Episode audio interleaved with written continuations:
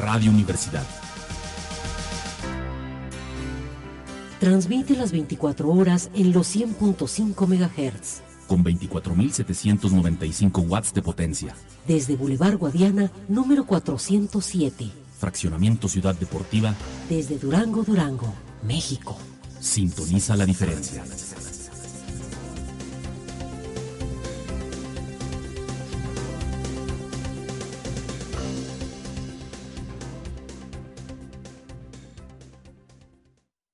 Las noticias como tú las quieres escuchar. Enfoque 100.5.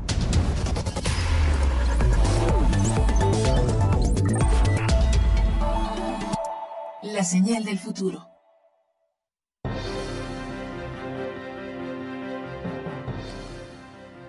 ¿Qué tal? Muy buenas tardes. Iniciamos Enfoque 100.5 del mediodía. Les habla y saluda Víctor Montenegro cuando son las 2, las 2 de la tarde en punto de este lunes 19 de marzo del 2018 y estamos ya transmitiendo desde los estudios de Radio Universidad, la estación cultural de la Universidad Juárez del Estado de Durango. Lo invitamos cordialmente a que se quede en sintonía del 100.5 de frecuencia modulada para que nos acompañe a partir de este momento y hasta las dos y media de la tarde, porque como cada mediodía le llevaremos la información más importante que se generó durante el transcurso de esta mañana. Le invitamos también a que interactúe con nosotros.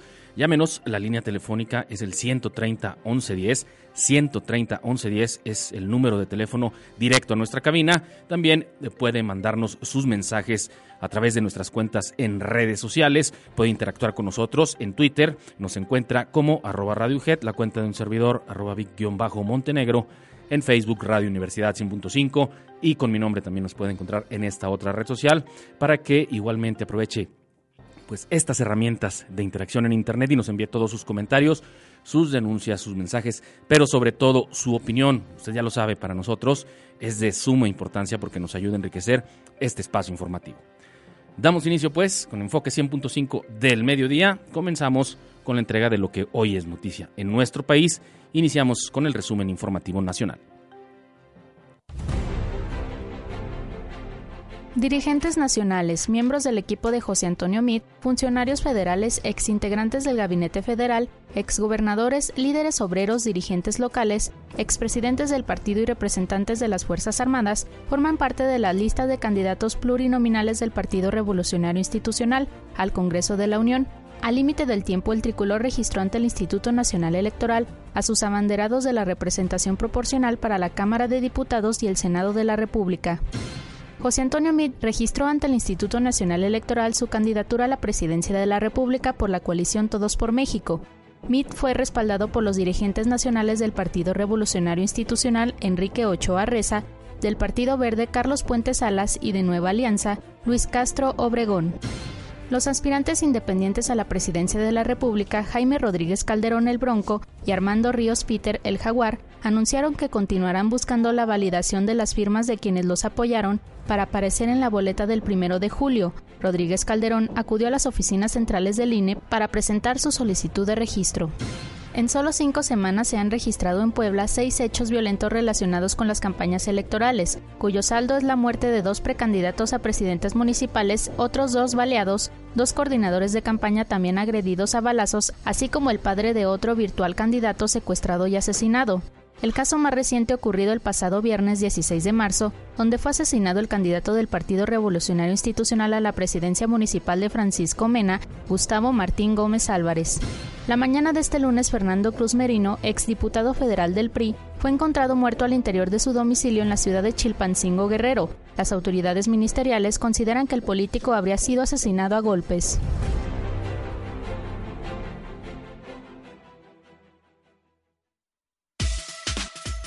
Enfoque 100.5. Las noticias como tú las quieres escuchar.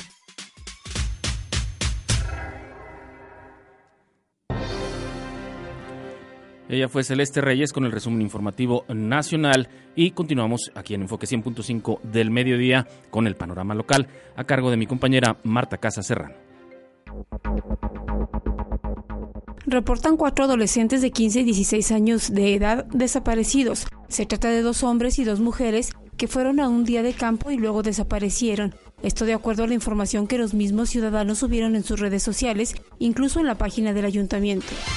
La empresa minera Primero Mining fue la responsable del derrame de 200 litros de cianuro en el río Piaxtla en San Dimas, generando con ello la muerte de un número indeterminado de peces. La Profepa ya investiga con miras a aplicar la sanción correspondiente y el gobierno del estado intervino a través de la Secretaría de Medio Ambiente. Dos de los diez detenidos el pasado 9 de marzo en el ejido Dinamita en Gómez Palacio fueron liberados en los primeros minutos del domingo. Ellos junto con otras ocho personas fueron aprendidos acusados de motín, agresión a la fuerza pública hiriendo a 27 policías, por causar daños por 200 mil pesos a 11 patrullas y por el bloqueo de vías de comunicación. Sin embargo, en el caso de Abelino Rodríguez Martínez y Daniela Noemí Nájera Delgado, el juez ordenó su liberación a través del juez tercero de distrito en el municipio de La Laguna, José de Jesús Rosales Silva, y bajo el juicio de amparo 312 diagonal 2018 fue ordenada la suspensión provisional de la construcción de la planta de cianuro de sodio de Chemors Company. Esta podría estar parada hasta por 45 días. El alcalde capitalino José Ramón Enrique Herrera tomó protesta como candidato al Senado de la República por Movimiento Ciudadano. Se espera que para el 30 de marzo formalice la separación al cargo que actualmente ostenta conforme a los tiempos que marca el órgano electoral. Comisión Nacional de Elecciones de la coalición Juntos Haremos Historia, Morena, PT y PES dio a conocer el dictamen donde determinan que la segunda en la fórmula será la exalcaldesa del Nombre de Dios, Nancy Vázquez Luna, quien acompañará a Alejandro González Yáñez, mismo que va en la primera posición por el Senado de la República. La diputada Rosa Isela de la Rocha Nevares propuso penas y multas más severas a los infractores que realicen llamadas de emergencia en falso, proponiendo de seis meses a tres años de prisión o multa de 30 y 100 veces la unidad de medida y actualización. Es decir, en este momento serían casi 9 mil pesos como máximo. El exgobernador Ismael Hernández de Eras va por una diputación federal plurinominal en la primera circunscripción electoral. En la lista aparece en el número séptimo.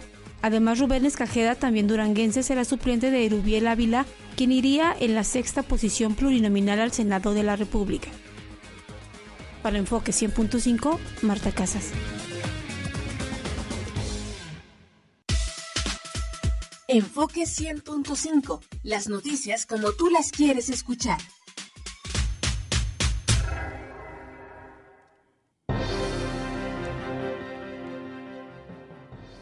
Le invitamos a seguir la transmisión de este espacio informativo a través de internet en el sitio www.radio.uget.mx, donde además puede encontrar toda la programación de Radio Universidad, la primera estación cultural en Durango, orgullosamente de esta máxima casa de estudios, la Universidad Juárez del Estado de Durango. Les recuerdo nuevamente nuestras vías de comunicación, 130 1110, la línea directa a nuestra cabina. En redes sociales nos encuentra como arroba radiojet, arroba Montenegro y en Facebook Radio Universidad 100.5 y con mi nombre también nos encuentra en esta otra red social. Mire, pasando al resto de la información, déjeme le comento, el presidente del Partido Revolucionario Institucional, Luis Enrique Benítez Ojeda, quien es además diputado eh, local. Eh, seguramente que no reabrirá las puertas eh, a los ahora ex militantes de, este partido que abandonaron las filas del tricolor para irse a, a, Movimiento de Regeneración Nacional y el proyecto de Andrés Manuel López Obrador aquí en Durango. Ahora que se quedaron pues sin candidaturas, las candidaturas están prometidas por lo que los convencieron para renunciar a su militancia y seguramente esto ya lo ha estado comentando por ahí, nada más que bueno, luego, luego no nos responden los mensajes. Pero bueno, mire, sobre la designación de suplencias al interior de este partido dijo que dependen del Comité Ejecutivo Nacional estrictamente eh, la designación de las mismas en cuanto a las candidaturas a diputados federales y senadores. No es facultad de la dirigencia estatal, agregó que las definió el mismo comité a través del delegado Evelio Plata. Esto ante el descontento y rechazo manifestó del señor Pedro Ávila, Ávila Nevares por la designación de Omar Cano Castrellón como su suplente, su la propuesta para ser su suplente en la candidatura al cuarto distrito electoral. Le comparto esta información desde mi compañera Celeste Reyes. Depende del Comité Ejecutivo Nacional del Partido Revolucionario Institucional estrictamente el nombramiento de las suplencias de los diputados federales y senadores. No las definió nadie más que el mismo comité, a través del delegado Evelio Plata. Así lo expuso el dirigente estatal del tricolor, Luis Enrique Benítez Ojeda, ante el rechazo de Pedro Ávila Nevares por la designación de Omar Cano Castrellón como propuesta para ser su suplente por el cuarto distrito. No es una circunstancia que dependa del directivo estatal el tema de las candidaturas federales, depende del Comité Ejecutivo Nacional estrictamente. Entonces las suplencias de los diputados federales y de los senadores no las definió Benítez, las definió el Comité Ejecutivo Nacional del PRI a través del delegado que ya está aquí en Durango, del diputado Belio Plata. Él fue el que consideró que Omar Cano podía ser una opción, al menos eso, una opción, dentro de varias que se analizaron para que acompañaran a Pedro en la fórmula. Si Pedro no está de acuerdo y el Comité Ejecutivo Nacional del PRI lo decide, será otro.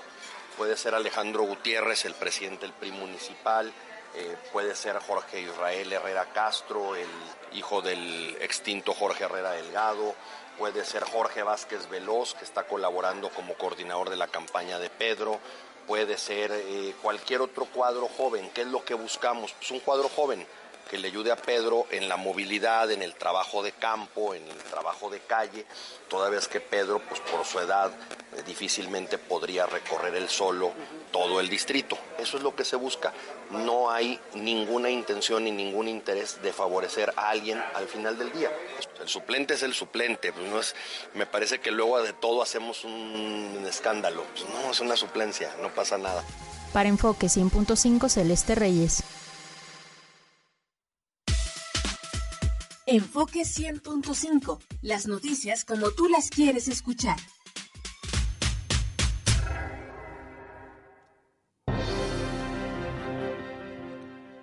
En otro orden informativo, el problema de los lotes baldíos, bueno, no solamente es responsabilidad de las autoridades, sino de los propios dueños, que en muchos casos mantienen pues prácticamente en el abandono sus predios, estos terrenos, y bueno, además esto genera que se utilicen como basureros y algunos incluso hasta sirven por ahí de refugio a delincuentes. Sin embargo, el titular de Servicios Públicos Municipales, Héctor Parra Meléndez, dio a conocer que en conjunto con la Dirección de Desarrollo Urbano Municipal eh, y la Dirección del Medio Ambiente, entre otras dependencias del Ayuntamiento Capitalino, se estarán atendiendo en cuanto a la recolección de basura en lotes baldíos aquí en la ciudad de Durango, pero conminó a los dueños a construir una barda y mantenerlos limpios.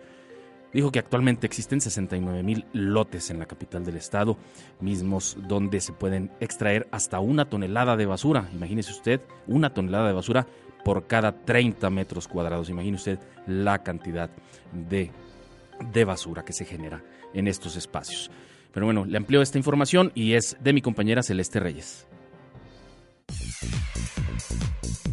El titular de Servicios Públicos Municipales, Héctor Parra Meléndez, dio a conocer que en conjunto con la Dirección de Desarrollo Urbano Municipal, la Dirección de Medio Ambiente, entre otras dependencias, se atenderán los lotes vacíos en la capital, por lo que los dueños tienen la obligación de construir una barda y mantenerlos limpios. En coordinación con Medio Ambiente, la Dirección de Medio Ambiente, Desarrollo Urbano, Seguridad Pública Municipal, Servicios Públicos, el proyecto, un programa, un plan para atender lo que son lotes baldíos. Eh, ya lo veníamos haciendo esta atención e inclusive servicios públicos habíamos limpiado algunas áreas de, estos, de este tipo de lotes baldíos. Ahora lo que vamos a hacer es que vamos a visitarlos, vamos a multar ya, vamos a empezar a multar a las personas que tengan o sean poseedoras de un lote baldío que no lo tengan bardeado, no lo tengan limpio y tengan ahí un problema de, salud. ¿Por qué de salud? Por la misma basura que se está generando y se puede generar alguna, algún tipo de, problemas en, la gente, ¿no? Sí, además de esto vamos a estar muy puntuales y muy, muy vigilantes a las personas que tiren basura en esos lotes baldíos, también serán sancionados ya vamos a sancionar porque pues hemos visto que desafortunadamente los que son no somos eh, dueños de este tipo de, terrenos no los cuidamos y es obligación, así lo dice el bando municipal, que los poseedores o dueños de los lotes baldíos tienen la obligación de bardear su lote y de tenerlo y mantenerlo limpio. Bueno, la verdad que ahí el juez administrativo es quien debe de, de valorar Según la falta, él deberá de, aplicar la sanción correspondiente. Pues bueno, hemos sacado de todo, hemos sacado animales muertos, hemos sacado llantas, hemos sacado escombro, hemos sacado maleza, se han sacado inclusive hasta animales ponzoñosos, víboras. La cantidad de lotes baldíos que existen en la ciudad de Durango oscila en los 69 mil, localizados en diversos puntos, de los cuales se pueden extraer aproximadamente una tonelada de basura por cada 30 metros cuadrados. El Bando Municipal de Policía y Buen Gobierno de Durango señala que todas aquellas personas propietarias de algún lote baldío están obligadas a construir barda y mantener limpios sus terrenos, ya que son generadores de focos de infección. Para Enfoque 100.5 Celeste Reyes. Enfoque 100.5. Las noticias como tú las quieres escuchar.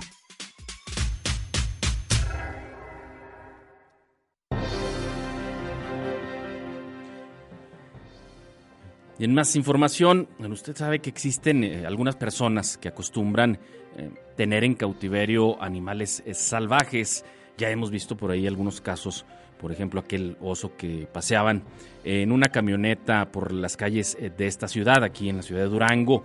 Y sobre este tema, Ernesto Cabral, quien es administrador, administrador del zoológico Zaguatoba, explicó que ante la adopción de animales silvestres que se han estado presentando en el Estado, eh, se han llevado a cabo algunos decomisos eh, de animales, esto en posición de algunos ciudadanos, y dijo que además el único es el, únicamente el zoológico cuenta con la preparación y la capacidad para albergar especies silvestres. La nota es de mi compañera Nirvana Galindo.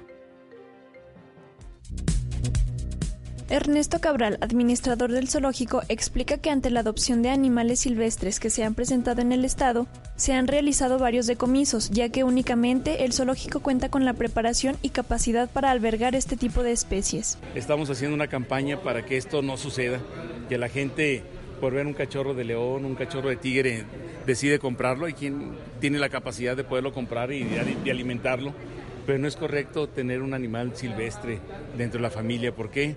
Porque regularmente el mayor número de accidentes con felinos este, casi siempre es con aquellos que se tienen en algún domicilio y muchas de las ocasiones en situación irregular desde el punto de vista ilegal. El único sitio que tiene la capacidad, la preparación, los conocimientos para poder albergar ese tipo de animales es el zoológico, en este caso nuestro bioparque. Y, este, y de ahí que ha habido muchos decomisos, pero no quiere decir que todos los decomisos pues lleguen y se queden ahí. Como les comentaba, eh, después de una evaluación, si se ven en condiciones este, necesarias para poderlo liberar, se libera y hemos estado liberando últimamente desde venados cola blanca, águilas cara a cara, en fin, varios, varios animales. Para Enfoque 100.5, Nirvana Galindo. Enfoque 100.5. Las noticias como tú las quieres escuchar.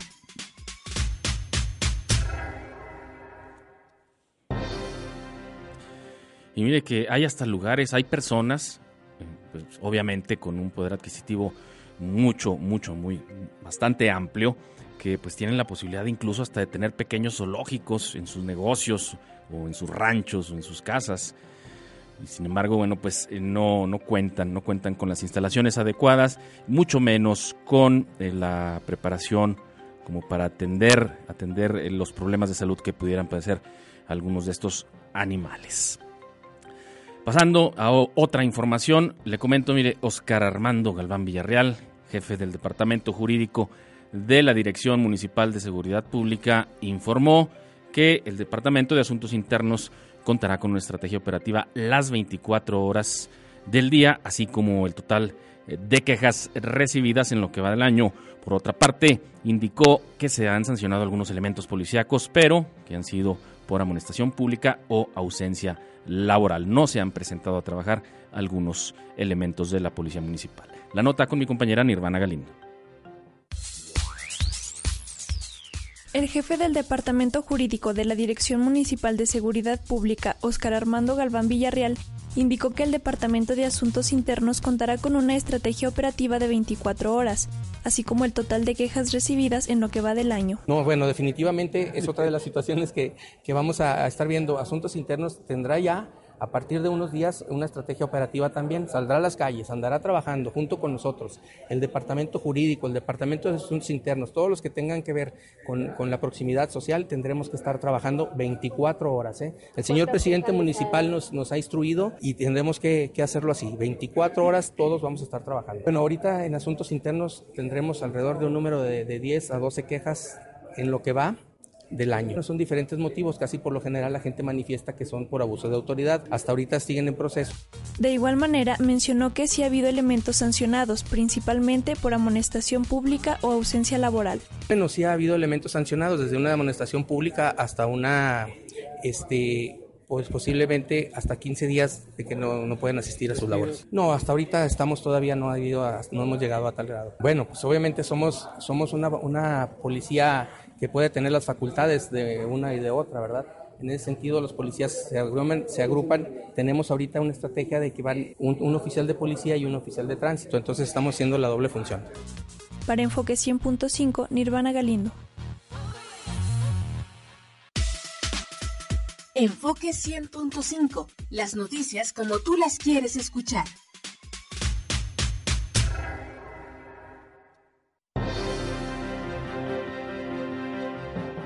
Y mire esa estrategia que comenta el Armando, Oscar Armando Galván, de que vayan un policía y un agente de vialidad en la misma unidad, es decir, en la misma patrulla, pues es una estrategia que pues ha funcionado en otras partes eh, de la República. Y para no ir tan lejos, por ejemplo, aquí en la comarca lagunera, allá en Torreón, Coahuila, por ejemplo, eh, cuando estuvo la, crisis de inseguridad bastante, bastante aguda hace algunos años, bueno, no ha dejado de, de, estar, pero pues bueno, hace algunos, algunos años atrás, pues estaba sumamente crítica, muy, muy delicada la situación de seguridad y se implementó una estrategia similar, iba un policía municipal, un elemento de la Policía Estatal de Coahuila y un elemento del ejército. Así andaban patrullando cuando menos la parte eh, de la zona metropolitana que pertenece a Coahuila, es decir, Torreón, Matamoros y, y, algunos poblados por ahí cercanos y cuando menos, bueno, se logró, se logró eh, contrarrestar algunos eh, de los eh, delitos del fuero del fuero común principalmente, porque pues bueno, los hechos violentos pues es mucho más, mucho más difícil y no, no se han podido erradicar en su totalidad allá en aquella región en la que eh, compartimos territorio con Coahuila, la comarca lagunera de Durango y la de Coahuila solamente dividida por el río Nazas. Miren, otra información, déjenme le comparto. Presentó Yamel Rodríguez Castañeda su libro titulado 36, poesía que engloba la muerte y la insensibilidad de los que ostentan el poder, pero también la parte interna del sentimiento de su autor, quien ha aprendido a convertirla en la poesía misma, una catarsis y explosión interna que lleva el ritmo de su propia vida. Fueron los presentadores de esta obra, los escritores Jesús Alvarado Cabral y Gerardo Campillo Llano, en el Museo Francisco Villa.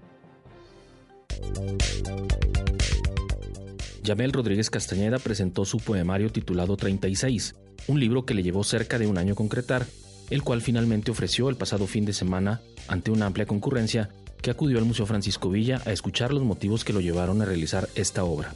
Los presentadores fueron los escritores Jesús Alvarado Cabral y Gerardo Campillo Llano, quienes acompañaron a Yamel durante el acto aportando sus impresiones sobre la obra literaria presentada. Hay poetas, creo yo, hay poetas que niegan su tiempo, hay poetas que niegan su espacio, hay poetas que se niegan a sí mismos, hay incluso poetas, lo cual es tremendamente erróneo, hay poetas que niegan la poesía. El caso de Yamel no niega ninguna de esas cuestiones.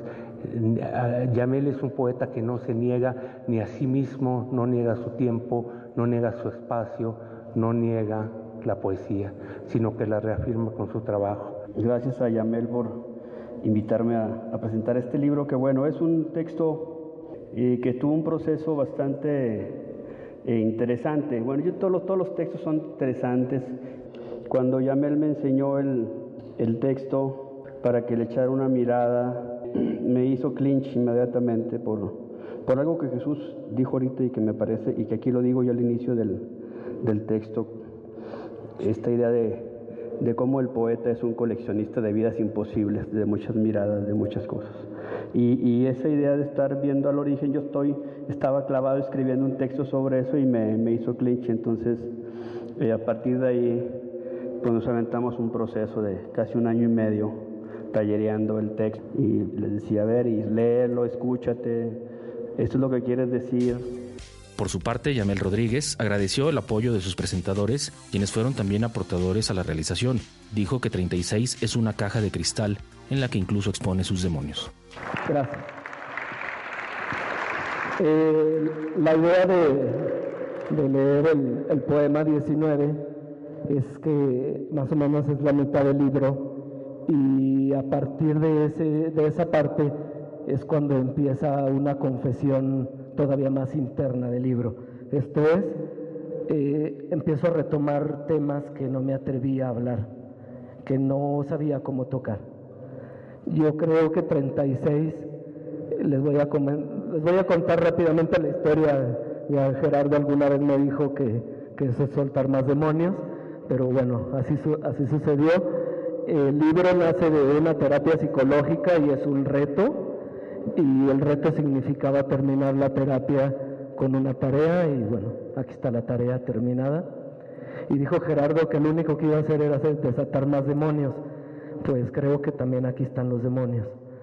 No hay otra cosa más importante para mí que decirles que este libro es una confesión y es sentarme en una caja de cristal para que me observen como tal y como lo que soy, sin negar quién soy y de dónde vengo.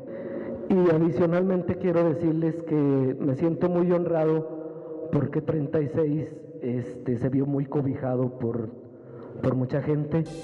Para Enfoque 100.5, Víctor Montenegro. Enfoque 100.5, las noticias como tú las quieres escuchar.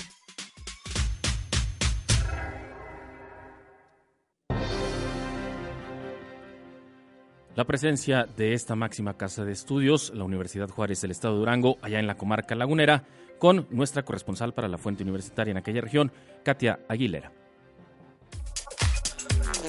Con el ánimo de destacar la importancia de la actualización de los planes de estudio y su validación ante instancias acreditadoras, la Universidad Juárez del Estado de Durango, a través de la Facultad de Ciencias Químicas en Gómez Palacio, inició con el proceso de reacreditación para la carrera de Ingeniería Química en Alimentos. Es el Consejo de Acreditación de la Enseñanza de la Ingeniería CASEI ante quien se presentan evidencias buscando la acreditación de los planes de estudio y para el director de la Facultad Gómez Palatina, Víctor Manuel Rodríguez González, es de vital importancia mantener actualizados los programas educativos que se ofertan en la institución.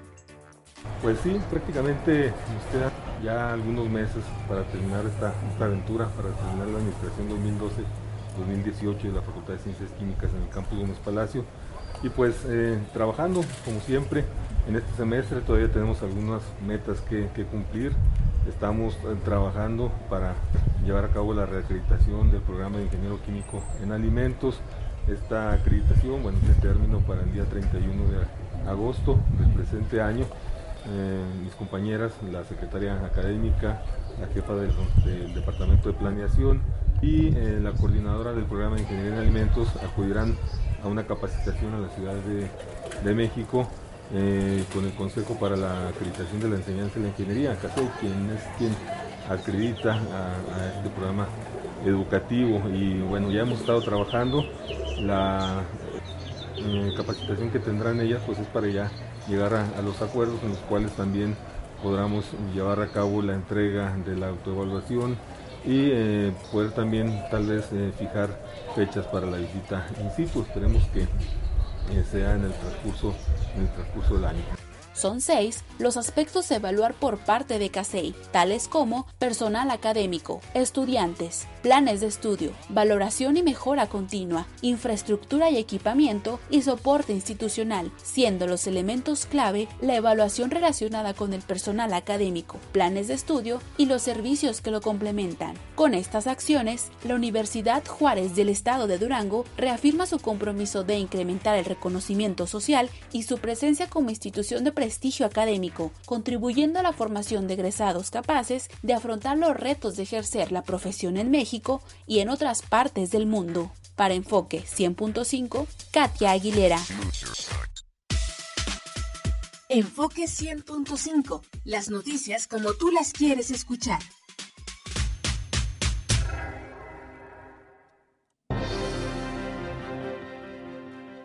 Y antes de que concluya este espacio informativo, le comparto el editorial de lunes, hoy con la participación de Abril Meraz.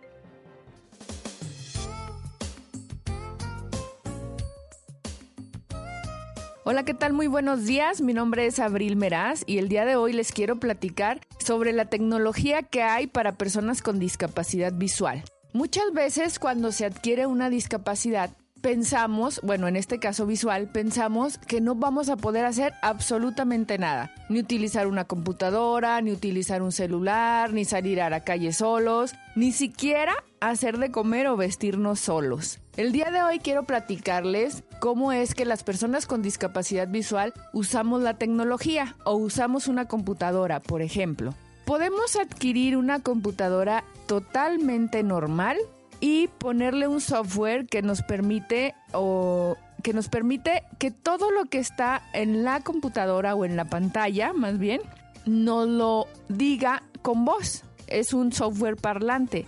Hay varios tipos de software parlantes, muy caros, muy baratos, algunos gratuitos también. Entonces podemos utilizar la computadora totalmente de una manera normal, escuchando todo lo que está en una pantalla. Por ejemplo, podemos usar cualquier editor de texto, utilizar las redes sociales también. Quiero compartirles y que se pongan muy listos cómo es que habla un celular parlante. En este caso, todos los celulares actualmente traen una aplicación que podemos activarla y nos lee absolutamente todas las aplicaciones o todo lo que nosotros utilizamos en un celular. Escuchen bien. Facebook, 21 elementos nuevos. iBooks, Twitter. Ahí entré a la aplicación de Twitter. Menú del usuario. Arroba abril. Les voy a leer nada más uno para que escuchen cómo lo, cómo lo lee. Espero que no salga uno así muy grosero. Ángel Emanuel Meraz. Esta frase aparece en mi libro Ser líder, ¿verdad que la motivación nos cambia el ánimo? Piensa en cómo vas a sentirte cuando consigas aquello que tanto has querido. Imagínate contemplando. Bueno, ahí está. Ahí está cómo se escucha un, un, celular parlante. Podemos utilizar así toda la tecnología. Hay aplicaciones que nos sirven para identificar colores, para identificar cosas. Obviamente que nos sirven para ubicarnos en las calles. Entonces, lo que quiero comentarles con esta cápsula del día de hoy es que las personas con discapacidad visual podemos utilizar la tecnología a lo mejor de una manera distinta, pero podemos eh, pues tener acceso a todo esto que es las nuevas tecnologías. Entonces, aquí les dejo esta cápsula. Pueden eh, tener más datos en la página de, de la asociación que es seid-ac.com. Ahí estamos a sus órdenes. Y bueno, para Enfoque 100.5 reportó Abril Meraz.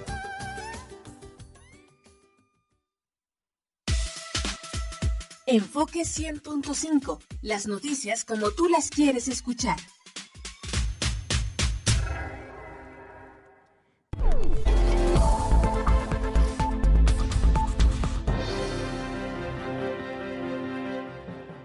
Dos de la tarde con 32 minutos y llegamos así al final de este espacio informativo. A nombre del equipo de noticias Radio Universidad y nuestra directora Norma Huizar, le agradezco el favor de su sintonía y los invito a escuchar mañana martes en punto de las 7.30 am Enfoque 100.5 matutino. Efraín Vázquez, producción y controles, Víctor Montenegro en la conducción. Nos despedimos y los dejamos con el enlace a nuestra estación hermana Radio Educación y el noticiario Pulso de la tarde. Nos escuchamos mañana. Pásela bien.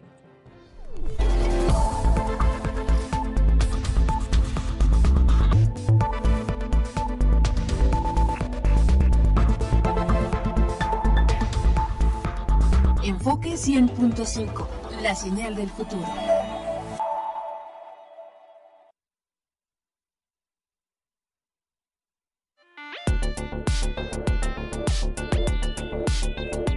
XHHD